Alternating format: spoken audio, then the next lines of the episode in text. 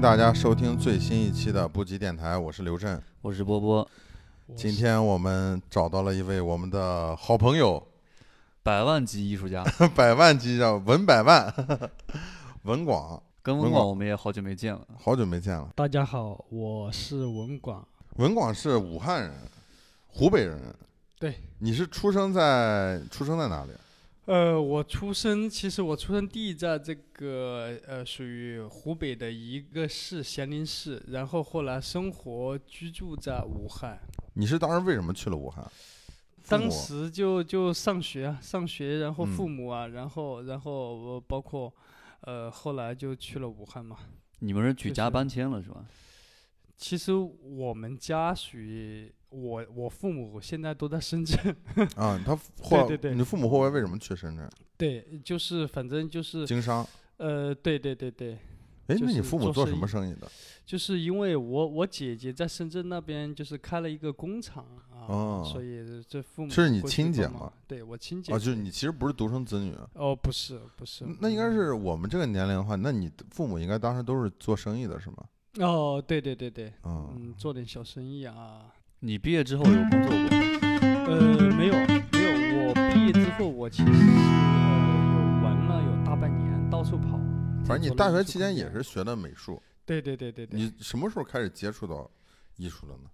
从小吧，从嗯小真正的开始学还是一样的，就是考学啊，上高嗯中啊，嗯嗯。然后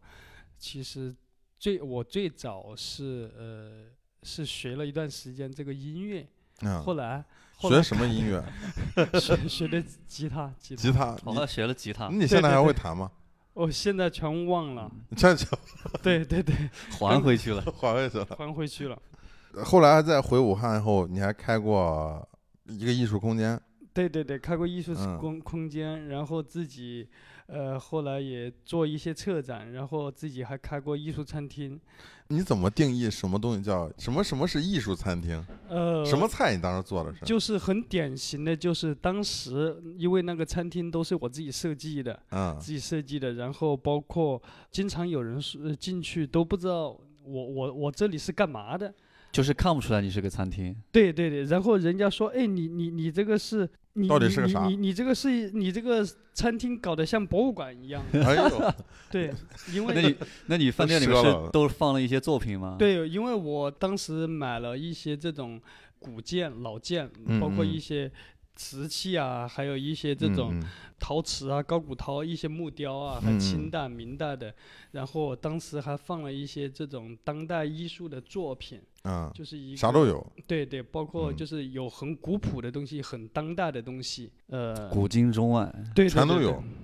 那你是为什么从从做艺术行业，然后跨到就是做餐饮行业的？就是觉得觉得就是艺术家就应该就是自己的性格也是属于呃喜欢去探索一种未嗯知的，喜欢去探索不同的东西的。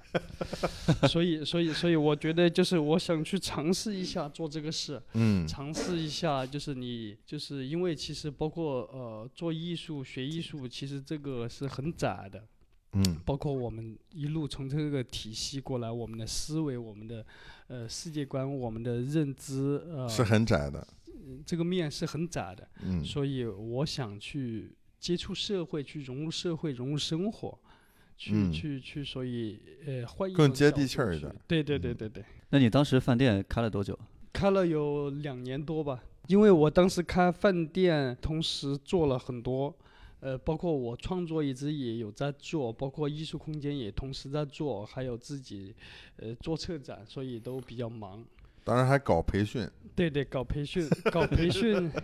搞培训，其实就是那个，呃，我把我那个餐厅餐厅的是呃楼上，因为当时餐厅最我因为搬过两次，嗯第一次就是呃是属于在武汉的一个属于偏类似于这种呃成都的那个叫做什么宽窄巷子一样的宽窄那种老街啊，然后在那里有一有有一年多一点。然后嗯后来搬到那个万达的商业街，有嗯个三层，三层，然后把楼上的一层用于这种，就是绘画的这种教小孩子教成培训班儿人画画培训班嗯，类似于这种，嗯，所以是同时都在做。当时你也教吗？你教呢？教嗯我自己也教。一边是就是生意上面的工作，一边又是创作，你觉得你这个精力分担的过来吗？会不会特别累？啊可以啊，完全 OK。只要你把这个时间去计划好，很多东西都可以去驾驭的。嗯嗯，那时候你的精力其实也比现在要旺盛一些。对对，现在也很旺盛。如何成为百万艺术家，就是要时间管理，对时是自间管我的约束。时间管理大师，嗯，那你当时在呃武汉也跟像一些武汉比较知名的艺术家，比如说冷军啊，保持一个不错的关系。你跟他是怎么认识的？跟他认识其实比较早啊，嗯呃，因为冷老师呃很早就成名了，然后属嗯于中国第一代，就是非常有影响力的艺术家，特别他在这种写实绘画嗯这一块的探索啊，成成就都比较高。那你觉得他对你有没有影响呢？就是你画的东西也嗯算我们早期讲抽象加早写实吧期有一定的影响，期有一定影响对是吧？嗯早期你特别你比如说在呃探索这个油画这一块，也嗯包括从技法方面啊，都都都有受到一些影响。因为早期我也画过一段时间很写实的、超写实的东西，嗯，画的也非常好。谁跟你说的？是冷军跟你说的还但？还真是，就是我好像没有看过文广的超写实绘画，你看过吗？我没看过。嗯文广现在那这个就当是是超了写实，那现在是 宇抽宙宇象超写实，抽象超写实啊。因为当时，然后我的超写实绘画，当时、嗯，呃，太写实了。对对对，就是就是那种非非常写实的，然后还卖的非常好。嗯就卖过一段时间。当时因为其实特别在，当时就是五六年前，当时还是属于写实这一块，属于比较吃香的时候。热的，嗯嗯，热的。你特别当时的艺术市场啊，还是比较有生命力，嗯嗯，嗯，那你当时肯定也一定卖的很好。他一直都卖得很好。呃，你是觉得现在的艺术市场就没有没有没大有什么生命力了？就相比那个嗯时候。对对，现在它可能嗯方向不一样了，嗯它的包括它的一个判断，包括它的一个市场主流的东西，都是跟之前比有很大的这种差距。那你觉得这对你在比如说绘画上有什么影响吗？因为我感觉你风格好像也变得，也不能说特别频繁吧，反正一直在改变。对，因为这个跟我人是匹配的，嗯，因为我这个人也是喜欢去探索一些未知东西，对，嗯。一些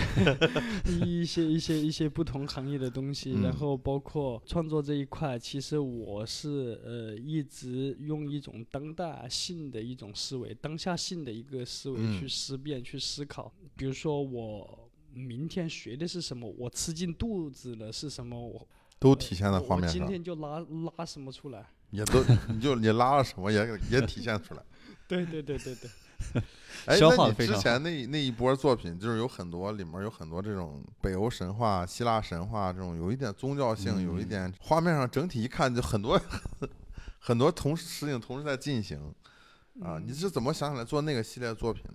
呃，那个系列其实是呃属于我很早的时候，其实我就喜欢嗯去思考一些东西的人，思考什么呢？就是思考这种神话。对神一些一些神话、人类啊，还有一思思考这个未来啊、科技啊，包括思考这种呃 全思考上了。你说这种就是你你画这些古典的东西，其实跟你 油画专业是不是有关联？有有呃，因为思考这个东西，或者说有一就是些就技有一定的法上的束因为？我很早，其实我是上初中开始就开始读这个尼采、叔本华，因为我嗯觉得他们的东西很多东西嗯对我的早期的思想启蒙这一块起到了很大的一个引领作用。嗯呃，所以包括这种一个思维架构的一个形成啊，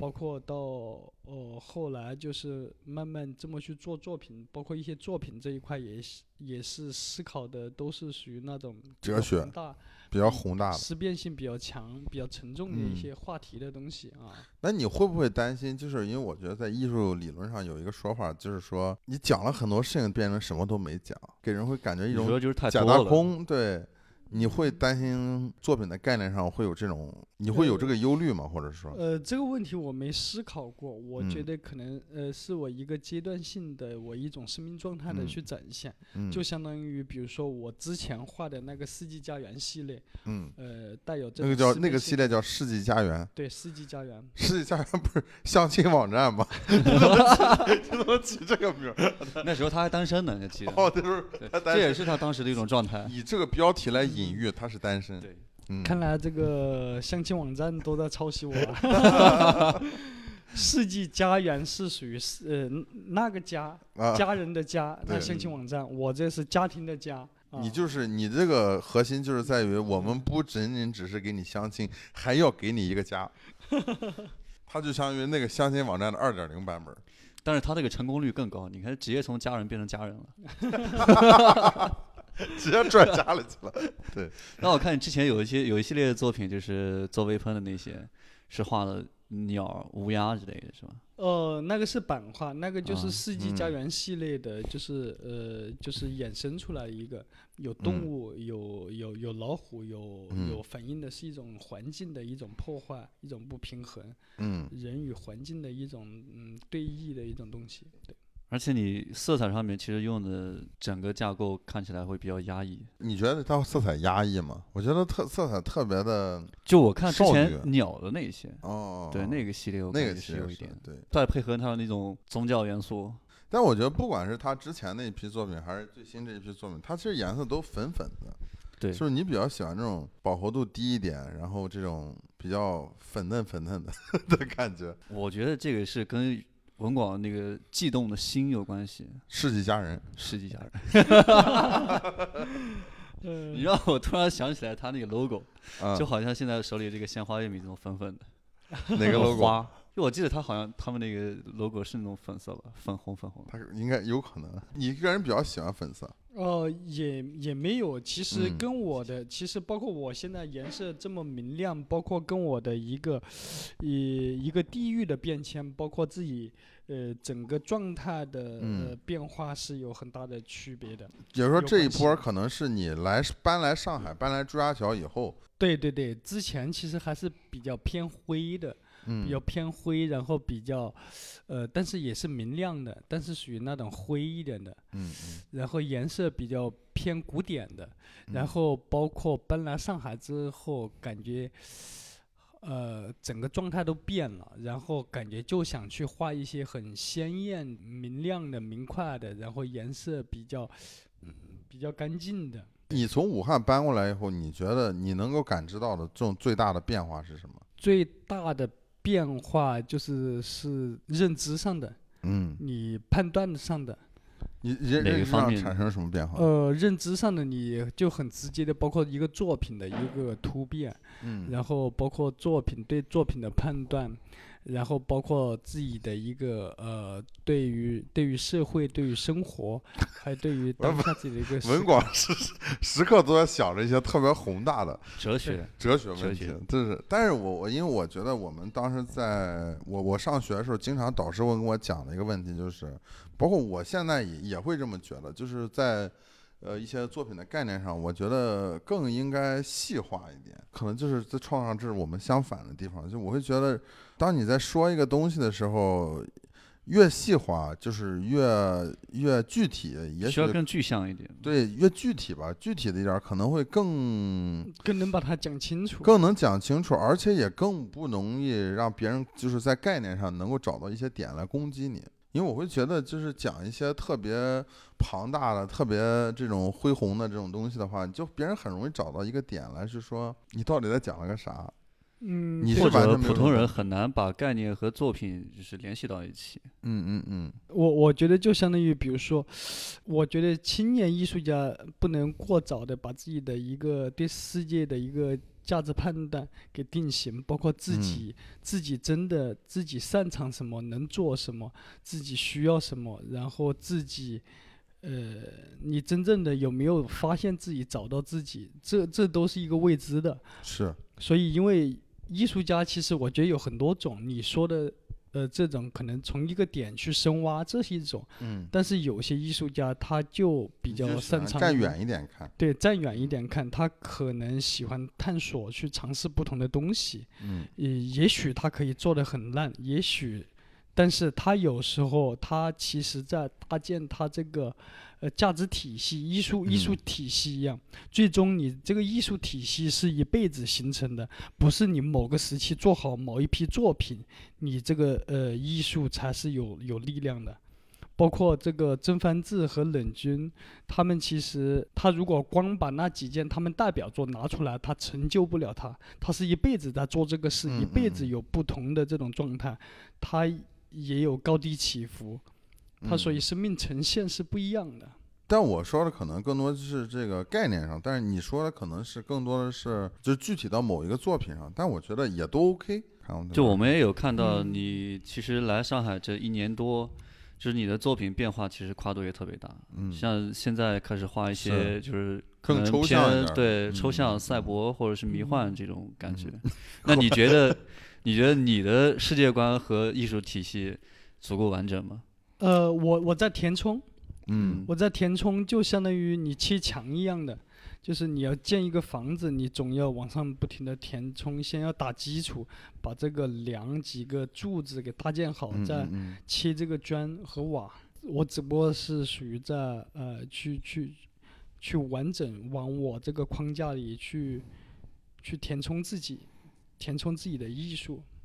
那那现在一个比较火的就是 NFT，我也知道你最近也在做这方面相关的东西。那你觉得我们就是包括像我们，其实都属于一个偏传统一点的那种架上的艺术家。你觉得当我们在或者一些 NFT 的机构在找到我们，或者是我们想要加入到这个所谓说现在这个最热的这个潮流里面去，你觉得在这中间，你觉得你有什么思考吗？或者你有什么经验吗？我我是这样的，我我觉得就是，呃，你看你是什么样的艺术家，因为有些艺术家比较适合去转型或者去去去拥抱、去学习新的东西，但是有些是呃艺术家他可能只适合在他一亩三分田里去嗯去干一辈子。嗯，你说这种适合是他的创作方向还是思维上面？呃，就是他的一个工作方式，因为如果单从技法上来说，我觉得一个成熟的艺术家，他其实都可以去改变。嗯，他这个因为有些艺术家看你想去表达什么。嗯，看你去想去表达什么，你你你你做艺术的目的，然后你做你这个作品的目的是什么？嗯嗯嗯你你得先把自己搞清楚。嗯嗯，呃，因为这种媒介技法和方式这种东西，它是都是次要的。对都是嗯次要的嗯。它这个东西，你包括我们原来上学时候学的一些技法和观念，你放在现在社会去，放在一个商业体来说是很落后的，然后很不实用的。跟这个社会、跟审美啊，跟很多东西完全没有任何关系。嗯我觉得架架上绘画作为一种艺术表达形式，它确实是一个非常过时的。但是就是从市场上来说，之前有一个策展人跟我讲过，他说这个绘架上绘画就是当代艺术市场的货币。那也就是为什么我们出去看一些艺博会，基本上还是百分之九十九点九都是绘画。那么我们把绘画这么一个东西，你比如说架空，然后把它转为上这个线上，可能艺术这个东西或者艺术市场上的，自始至终都是一个资本家的工具哈。但是我觉得这个 NFT 是不是把这个就是它的资本这个这一面儿就更赤裸裸的就展现出来了？嗯，对对对，我觉得你这个话说的是有一定道理的。呃，任何东西它一旦成为一种媒介，比较稀缺的媒介，它就很容易成为这种资本的一种附庸，或者资本的一、嗯一一一一一个一个一个嗯转转化方式。所以你哪怕没有 NFT，你如果有一种其他的东西，比如说中国自古以来有有什么，比如说炒大米、炒黄金，还有什么什么炒芯片，各种东西，只要有人的地方，呃，就有这种，呃，有市场，有有有这个，对吧？就有不同有新的东西出现。对对对对对是对。当然，我觉得一方面我们是迟早要呃 embrace，就是迎接这个 NFT 作为某一种形式，也不一定是 NFT 或者另外一种形式。我觉得绘画这个东西或者是艺术这个东西，它肯定要有一个新的新的种类出现了。但一方面我又会觉得，就是比如说现在这 NFT 这个这东西，我感觉它更多的是把艺术家的作品更赤裸裸的作为一个商品。虽然我们知道它本质上也许它就是个商品，但是就是这个东西感觉更赤裸裸了。像我们讲到炒金。炒大米、炒这炒那，但是到这个点的时候，我们是这个东西的生产者了，就我们的立场变了。原来我们可能是一个第三人，我们可以抽着烟、喝着酒，很。他让这个艺术这个这个名词啊，可能变得或者说更廉价了，在在大众心里。或者你比如说，我们举一个例子，比如我们作为这个始终我们的媒介是这种传统的架上绘画这种这种的艺术家，你觉得你怎么去看？就是比如说你这个作品。突然间变成两份了，然后一份儿卖给了这个线上，一份儿卖给了这个线下。你觉得这这这中间这个关系，你觉得对你来说重要吗？呃，我觉得这个问题不是重要与不重要这个问题，就是就是我觉得 NFT 对于艺术家来说，艺术工作者来说也是一种福音嘛。是的，是的，嗯。就是更多的是一种变现，做一个艺术呃创创作者更公平的一个平台，一种一种变现的一种方式。对，呃，然后包括 NFT，它其实呃只不过是还属于一个很初级的阶段，它它是有很强的实用性的，也包括呃像现在的很流行的那个裸眼 3D，嗯，对吧？它那个东西就是相当于，其实呃，NFT 啊，很多都可以衍生到用于这种，比如说商业品牌啊，或者广告宣传啊，很多东西作为一种嫁接的。这个我觉得 NFT，我觉得它对于一些它的本身艺术创作这个媒介就是数字的这些人是非常友好的，他们能够通过一个方式把他们作品变现，然后可以以此为生。那比如说像我们这种传统一点的艺术家，就是搞架上的、走画廊体系的，那你觉得当你去拥抱这个的时候，你会不会担心？嗯，所以就看你一个，看你的一个学习能力嘞。嗯，就相当于其实你如果你不把它看作 NFT，你就把它当做一种艺术流派或者艺术媒介，比如说在印象派当时发明了什么？你觉得它是个艺术媒介吗？我觉得它不是个。媒介吧，它更多是一个，就是一个新的市场。呃，我知道，我就不以它这种方式来看它，你就类似于印象派，比如说当时发明了这个吸管颜料一样的，许多艺术家户外写生，平常一张画可能要画几个月的一件作品，然后发明了吸管颜料，户外写生可能一两个小时画一张一样的。就是他对于当时的传统画家是有很强的这种提高了生产力。对对对对，包括生产力啊，很多东西都是有很大的提高的。所以我觉得，包括 NFT，你它也有可能会，你觉得它也有可能会提高我们艺术家的生产力？对你，你就从另外一个角度来说的话，它可能就是比如说你在做一件作品的话，它可能这种从从底层逻辑，它它又是一种玩法了，不像过去的这种。艺术家的这种，它还是属于在一个传统框架的一种玩法。NFT 是创造一种新的玩法。但现在 NFT 这个市场这么火热，传统的艺术家或者是本来做数字的，大家其实都可以去把任何一种形式去当做一种作品。举个例子吧，比如说现在因为 NFT 嘛，它本身就是它不再在仅仅包括艺术了，它是一个很泛的一个东西嘛，就包括一段视频。一个表情包，对，就是你任何一样东西，你都可以在 NFT 上面一个平台上架。那你觉得你怎么看待这样的？波波说的意思可能他可能某种形式上剥夺了艺术品有一个那种唯一性、独一性。嗯，对，所以包括所以这这就还有就是一个严谨性，我觉得。因为因为首先大部分 NFT 是没有任何收藏价值的。嗯嗯。然后真正有收藏价值是有一种优质内容输出，你类似于帕克啊。最近比较火的，人家是属于从一个观念角度来说，去去去做艺术，他可能不会画画，嗯嗯，但是他可能在这个新的领域，他输出了一种观念，然后包括他做这个，他是从新媒体过来的，嗯。嗯，新媒体艺术家过来的，新媒体艺术家他可能这个转换会更自然一点，他他他是他是做这个东西，他不是突然，一比如说。呃你这个火了，突然是做这个，他是之前有十几年的积累，对对对。然，后他其实搭呃搭建了一个他的一个呃艺术的一个价值体系，是，然后所以大部分人，比如说你看前几天有个印度小哥把他从呃十几岁吧，十几岁到现在的的自拍头像，自拍头像上传到嗯，哇卖的非常低，好像是零点零零零零，但是现在已经价格很高了。，对，然后一下子它成了一种热点，成了一种话题性，就是一下子哇，大家都知道这个人了，他所以有名了，然后他这个东西就很高了。那我们怎么看待他们他这种形式呢？它是属于 NFT，不是 NFT 艺术，嗯，它就是类类似于，比如说类似于，比如说你什么东西红了之后，它就呃带有这种商业性。是，但是你不觉得现在就是有一点儿混淆了吗？就是你像他那个东西也可以作为 NFT 艺术来买，也可以作为 NFT 来买，这中间儿它就是就像博说，它没有那么严谨了，就现在变得。嗯就如果把这个东西放在一个摄影艺术家的手里面，他可能就变成一件对，艺术作品。它不严谨，我觉得是是一种开放、自由的态度，但同时，这背后，比如说后面的一些我们艺术里讲的这些一些学术的探讨、学术的思考，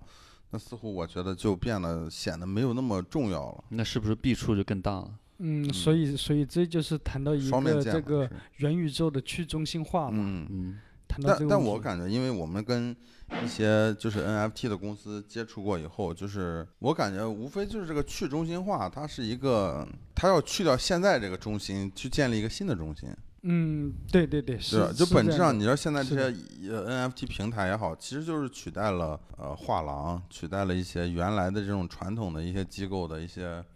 呃对于作品的一些分发啊、销售啊这些的一个权利。或者你来预想一下，你觉得未来的话，画廊这个职业还存不存在呢？你觉得？就画廊，它可能变成越来越小众化了。你嗯，包括你看，呃，五年前或者十年前的画廊跟现在的画廊这种数量来比，嗯呃，反而少了反反而少了，嗯嗯，不增反而少。它是因为可能画廊一部分画廊它可能，呃，比如说它做做线上了，它就嗯是从实到虚。对，就包括我们的中国经济一样，它是从实到虚，从虚到实，它就是不停的去循环，不停的去变化一样的。感想最多就是疫情期间哈，因为我们也是做空间、做展览啊这些东西，在疫情期间，然后我们这边儿一很多东西就停掉了嘛，然后当然还有一些空间，它比如说改成线上了，线上展览、嗯。线上驻地，当然我也我也觉得我不反线上驻地也也有也有也有，就不反对这个东西，但是我会觉得就是比如说一个展览也好，或者是一个什么东西艺术类的东西也好，你如果什么东西都搬上线下线上去做一个展览或者做一个什么东西，它是需要很多人力精力去投入的一个东西。嗯那线上的东西我也不说它不投入精力吧，那它很有可能更多时候其实呃，尤其疫情期间那个东西它做的又很粗糙，就可能更多时候就是一个公众号文章。他就说这就是 线上展览了，我就觉得哎呀，这个应该跟大众的认知也有关系，就可能这个市场现在刚刚兴起，嗯，那么这个时候大众是对这个认知比较片面的嘛，对，所以这个东西对他们来嗯说，如果你要你要做商业的东西，其实更好做。你你看最明显的就相当于你你在美术馆，比如说上海美术馆，你如果做一场展览有十万人观看，已经非常了不得了。对，嗯，然后你放在线上，你做一场展览有一千万人观看，那那那那也算得上是正常的，因为包括嗯那个一些明星周杰伦在线上嗯举办这种演唱会，就有一一一千多万人观看，嗯对吧？这个是线下永远无法企及的。对，但是我又觉得这个数据有很多时候它就是水分太大。这里不点名道姓了，就是有一些国内的艺术平台，然后也找到我们做一些合作，然后可能有时候我们发一点东西，几十个赞，然后那个点一个直播好几千人在看。那后来我问到他们公司内部，我说真有这么多人？他说没有，全是假的，水军全是水，因为对他们来说这都是数据嘛，就说随便一调就行。对这个水分确实是大，但是他要鼓励你这些作为就是我们说，他是一个平台，在这个平台上所有的参与者、内容的提供者，他要嗯鼓励你，他要给你产生一种幻觉，就是觉得你在这个上面是有很多的关注的。这个就比如说，如果我们是在线下，可能一场展览，我们就比如说是一万个人，那如果线上展览可能是一百万个人，但是线上展览如果真的有一百万人，它其实不如线下这个一万人的这个嗯嗯，呃是针对人群嘛。他那个观感是不一样的。对，啊一个是观感不一样，还有一个就是对它这个真实性，就是嗯你你你你那个观众的真实性。呃，对，我觉得呃，这个数据的真实性与否，其实这个不是我们讨论的问题，嗯，因为这个可能也呃跟一个运营方跟他们平台的管理有一定的关系，对吧？嗯就是我们可能只是提出这个问题，觉得就是线上有线下无法企及的，线下也有线上无法企及的。但就是是对于流量这种，就是以现在这么一个就是流量为王的这么一个时代，当我们在参与到这种 NFT 啊，包括这种更加资本以资本为主的这些东西的时候，那流量就代表了它这个东西有炒作嘛。那我觉得艺术家，你觉得艺术家该不该对这些东西也有一些思考？呃，对对，我觉得艺术家，呃，所谓的当代艺术，嗯。它就是当下发生的，嗯。这个时代的发生的这种东西，你这个作品，你艺术家才是一种属于当代艺术家才具有当代性的，所以嗯包括生活你的周围啊，或者这种社会，你你你必须要有这种捕捉能力和学习能力，嗯然后如何去提出你作为这种职业身份的一种思考和判断，这个嗯是非常重要的。那我们来聊一聊，就是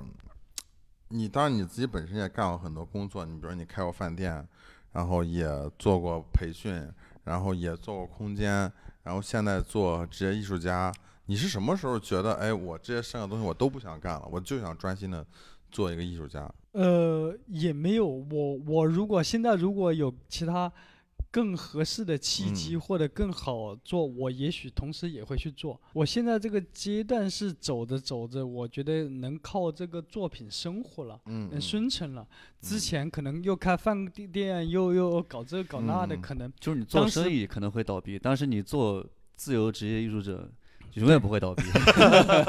对对对对对对就是没有工作就没有伤害。对，对对对对对对，你有没有在某一个瞬间，你想过，哎，那我是不是要去找个工作什么？呃，有啊有啊，也有过，但是或者我们来聊一聊，你就是我们这个，我们来聊一下，就是你觉得年轻艺术家需不需要找一个工作？我觉得看你一个自身，你如果能靠作品能维持你去，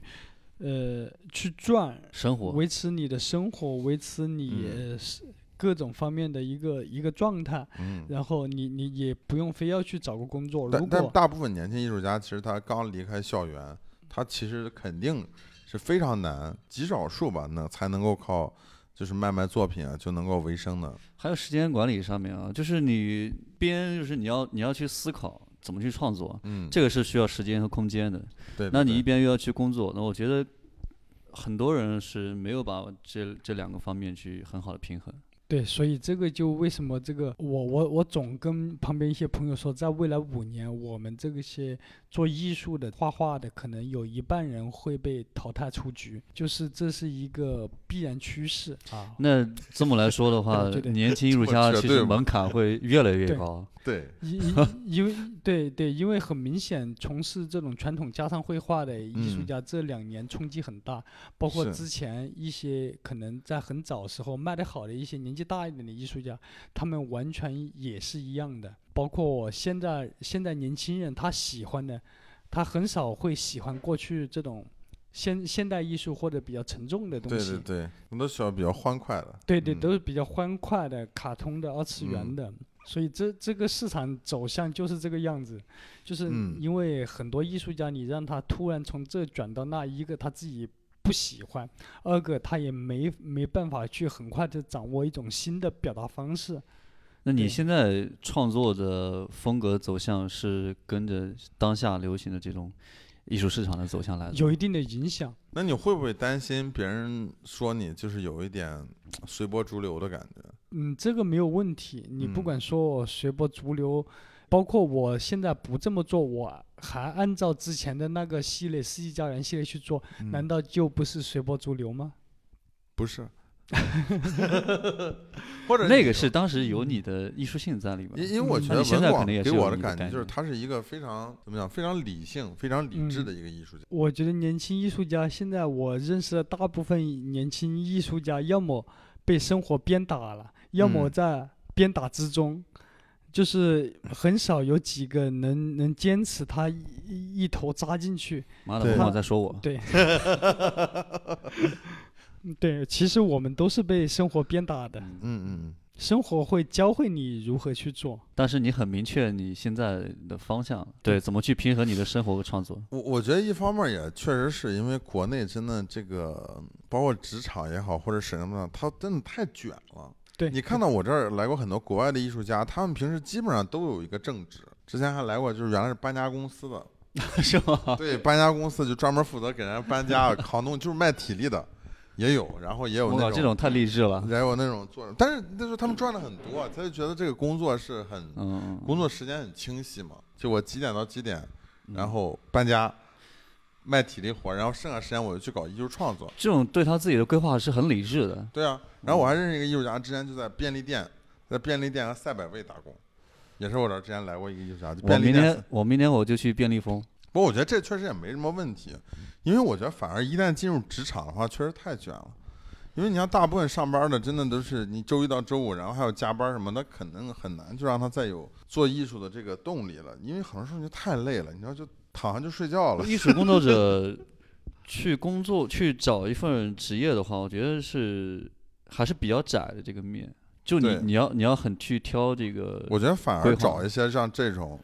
就是很单纯的，就是我就是为了挣钱在这儿干的这个活儿，对比如说在便利店，比如说跟你的职业又毫无相关，嗯这样你离开那个时候你也没有觉得什么太多的负担。那你这个工作其实也要为自己腾出来一些，时间去创作。嗯嗯。那像你在呃武汉也生活这么长时间，来上海也来几年了，也两三年了吧？快两年了。快两年了。那你觉得这个，比如说你的对比，就是武汉的艺术生态和上海的艺术生态，你觉得有什么区别吗？或者你有什么？呃，区区别还挺大的。嗯武汉那边的，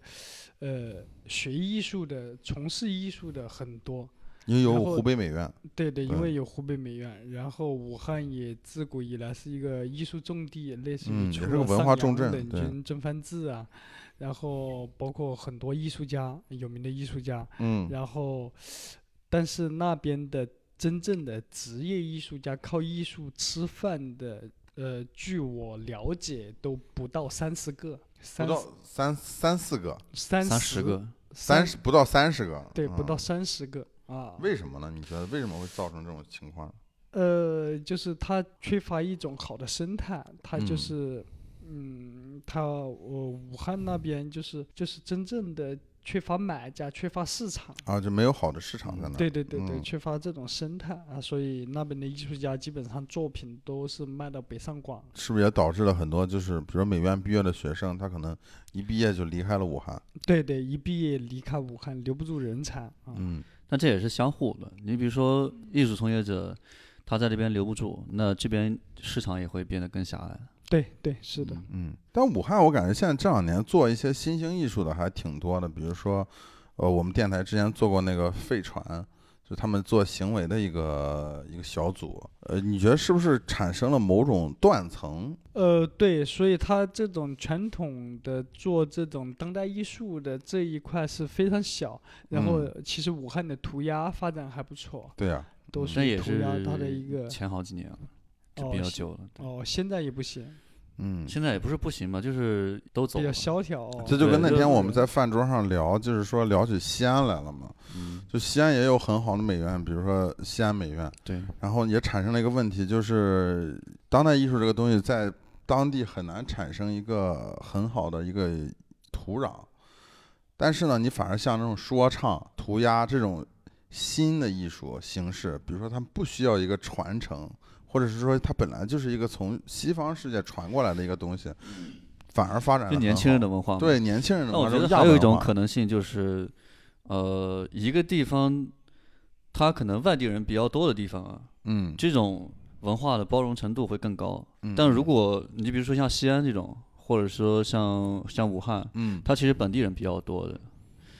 呃，这样的话，它它其实那个艺术市场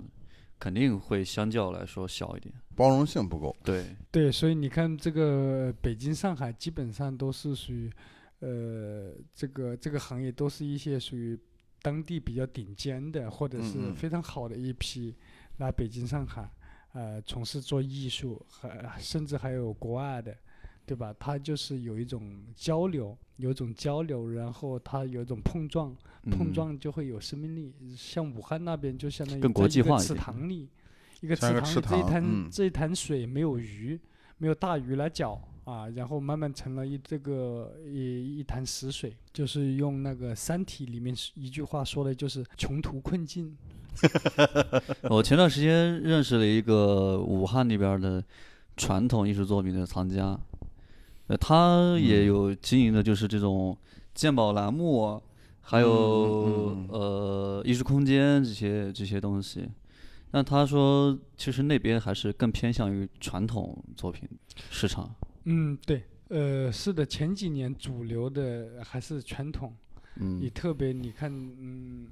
你看，包括其实中国其他地方，你包括北京，嗯，它的主流艺术市场还是一个传统的一个市场。全国其实基本上都这样。对，上海还是它还是以当代为主，上海其实也嗯是，我觉得就是是，但是它可能比例小一些。小一点。对对对对，那现在就从学校里面出来的这些，因为比较年轻一代嘛，他本身的专业还有呃艺术创作方向可能会更新颖一点，断层可能其实也就出现在这里。对啊，你看就在学校里、美院里学的，你哪怕技术再好，呃，你出来你靠这个吃不了饭，你只能出来当个老师，搞个教学啊，大部嗯分都这样。对，呃，但是你搞个教学，特别是基础教学，它又不需要那么强的技术。然后你哪怕练了很好的、很强的技术出来，你也没法去转化到商业上面去，因为商业它就是很难，因为你你缺乏一些经验嘛。对，它并不是以技术主导的，它嗯是以一个整体的一个一个商业需求，包括很多它这种商业上，对它需要一种一种可变的东西，它所以跟呃技，所以为什么现在技术越来越被弱化了呢？其实呃，它传统的技术被弱化，现在以各种新型的一种技术方式在呈现。对这一点我我是赞同的，因为你传统艺术弱化，但是现在又兴起了一种科技艺术，对对对，所以因为现在三 D 的需求量在市场上面是非常可观的。对对对，所以包括你看，其实现在最吃香的专业，从美院出来最吃香的 专业，我觉得一个是学新媒体的，新媒体，嗯新媒体的，因为包括社会呃需要大量的这种做新媒体的、做 3D 建模的、做这种呃设计的这种人才，这种设计还不是平面设计啊，因为包括很多新的产业衍生出来之后。它需要大量新的人才，包括像我们属于传学这个传统绘画这种嗯，专业出来，但是就是属于成了一种手艺人一样的。我觉得那个也是手艺人嘛，就出现了一种新的技术门槛儿。对对对。就比如说我它也是一们如果种新的把出路。对一种新的出路，比如我们把这么多年学习绘画的经验，然后比如说我们拿去去学这个新媒体，学 3D 建模，也是一种 对，我们有一个很好的案例，李木子，李木子木子，但是这。个就是你你想你之前学学了十几年的这种技术上的这种传统绘画上的这些一些技术，你然后现在突然让你去转变，你觉得需要换一个系统一样的。去掌握那些，比如说数字艺术啊、生成艺术啊、编程艺术啊，嗯，你需要大量的时间和精力，你你你没法一一下子转变到上面去，嗯，所以所以只有个别人能很好的去驾驭这个东嗯西。比如文广，比如文广，这是一个非常成功的案例。非常没有没有没有，我我还在学习之中，还在学习之中，还属于还没入门。文广已经把我们甩在千里之外了，那必须的，他已经现在迈向这个准备迈向千万级了，千万级了。那必须的。嗯 去年我去年百万级，今我年第一次来千万级的时候，我问他，他说十万一平，然后过了半年百万，百万一平，你再过两年就没有没有没有，以亿为单位了。我操！这个日元日元，行，那我们感谢文广陪我们聊这么久，那也感谢大家的收听，呃、欢迎大家的订阅转发，我们下期再见。感谢大家，嗯，感谢文广。谢谢大家。